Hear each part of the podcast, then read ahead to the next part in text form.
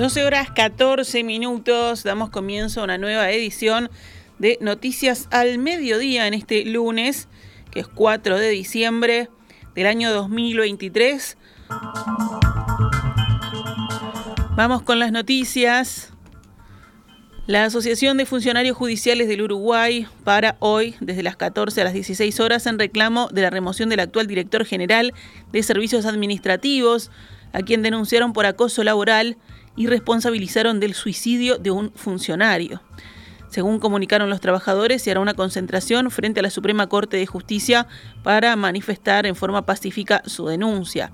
No puede permitirse que desde el poder garante de la justicia del Estado no se adopten las medidas necesarias para proteger a las víctimas y esclarecer los hechos y responsabilidades, expresaron los trabajadores en un comunicado donde excluyeron a la doctora Doris Morales, presidenta de la Suprema Corte.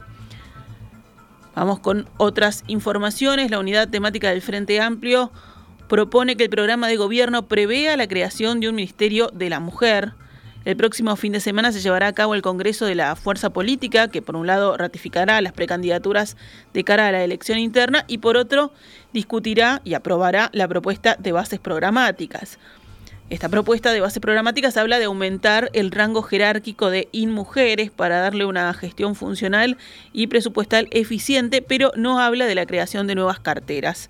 Las bases fueron elaboradas en una comisión especial que incluye distintas unidades temáticas. Una de ellas es la Unidad Temática de Protección a la Ciudadanía, responsable de transversalizar el tema de género en todo el programa, según explicó a la diaria Gabriela Bobbio, integrante de esta unidad.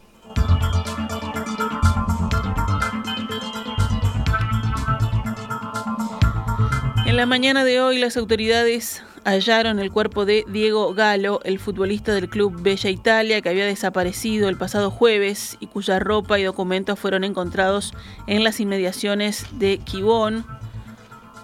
Bella Italia comunicó la noticia en su cuenta oficial de X. Diego era un aguerrido zaguero que con coraje e hidalguía vistió nuestros colores, pero más importante era una gran persona, alegre y profesional, recordó el equipo.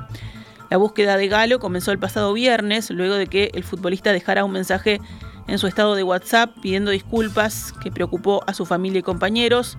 Se lo había visto por última vez en la zona de Positos.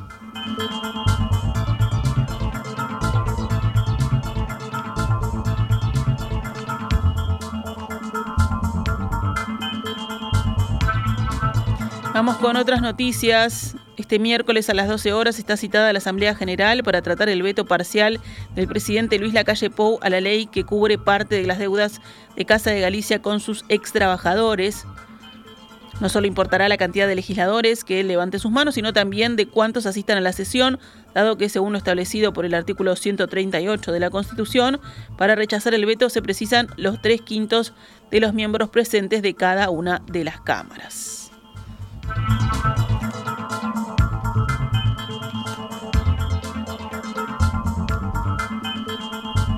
12 horas 19 minutos, nos vamos ahora al panorama internacional.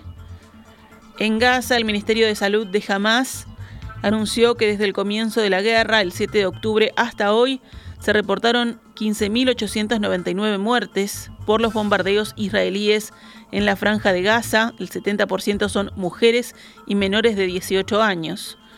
El portavoz del ministerio detalló además que las operaciones militares israelíes lanzadas en respuesta al sangriento ataque de milicianos de Hamas en Israel dejaron 42.000 heridos.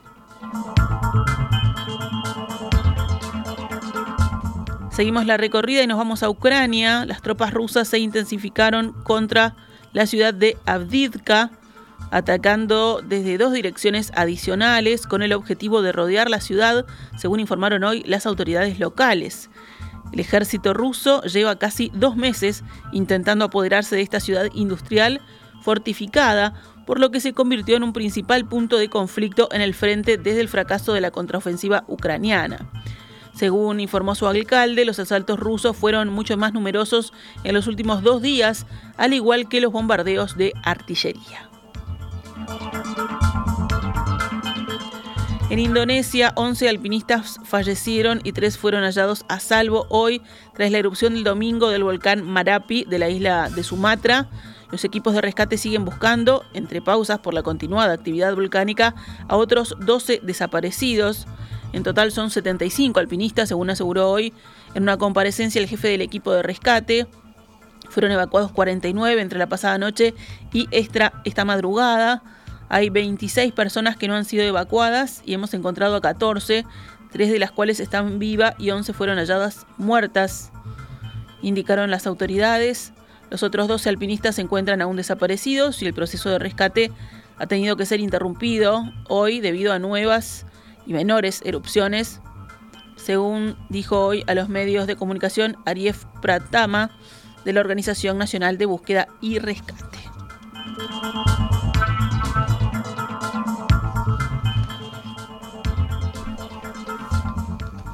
La aplicación sueca Spotify anunció hoy la supresión de unos 1.500 puestos de trabajo, alrededor del 17% de su plantilla, para reducir costos. Se trata de la tercera ola de recortes de personal. El grupo sueco ya había anunciado en enero la supresión de 600 empleos y otros 200 en junio en su división de podcasts. Las medidas forman parte de la ola de despidos en el sector tecnológico desde principios de 2023 en gigantes estadounidenses como Meta, Alphabet o Amazon. Cerramos la recorrida aquí en la región. En Argentina, el ex candidato a vicepresidente de Juntos por el Cambio, Luis Petri, será el ministro de Defensa en el gobierno de Javier Milei, que asumirá el próximo 10 de diciembre. La fórmula completa de Juntos por el Cambio ha quedado integrada al Gobierno de la Libertad Avanza, expresó el comunicado junto a la designación de Patricia Bullrich como ministra de Seguridad.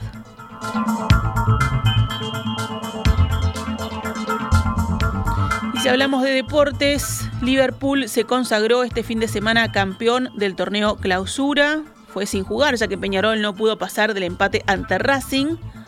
Los carboneros igualaron uno a uno con los de Sayago, por los que quedaron sin chances de alcanzar a los de Belvedere, que luego además, sí, le ganaron 2 a 0 a Deportivo Maldonado.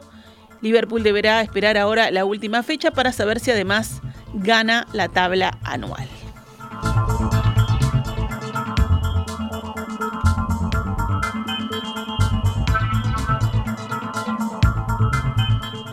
Ahora sí, nos retiramos con noticias al mediodía. Volvemos mañana pegaditos a En Perspectiva. Esta es Radio Mundo 1170 AM.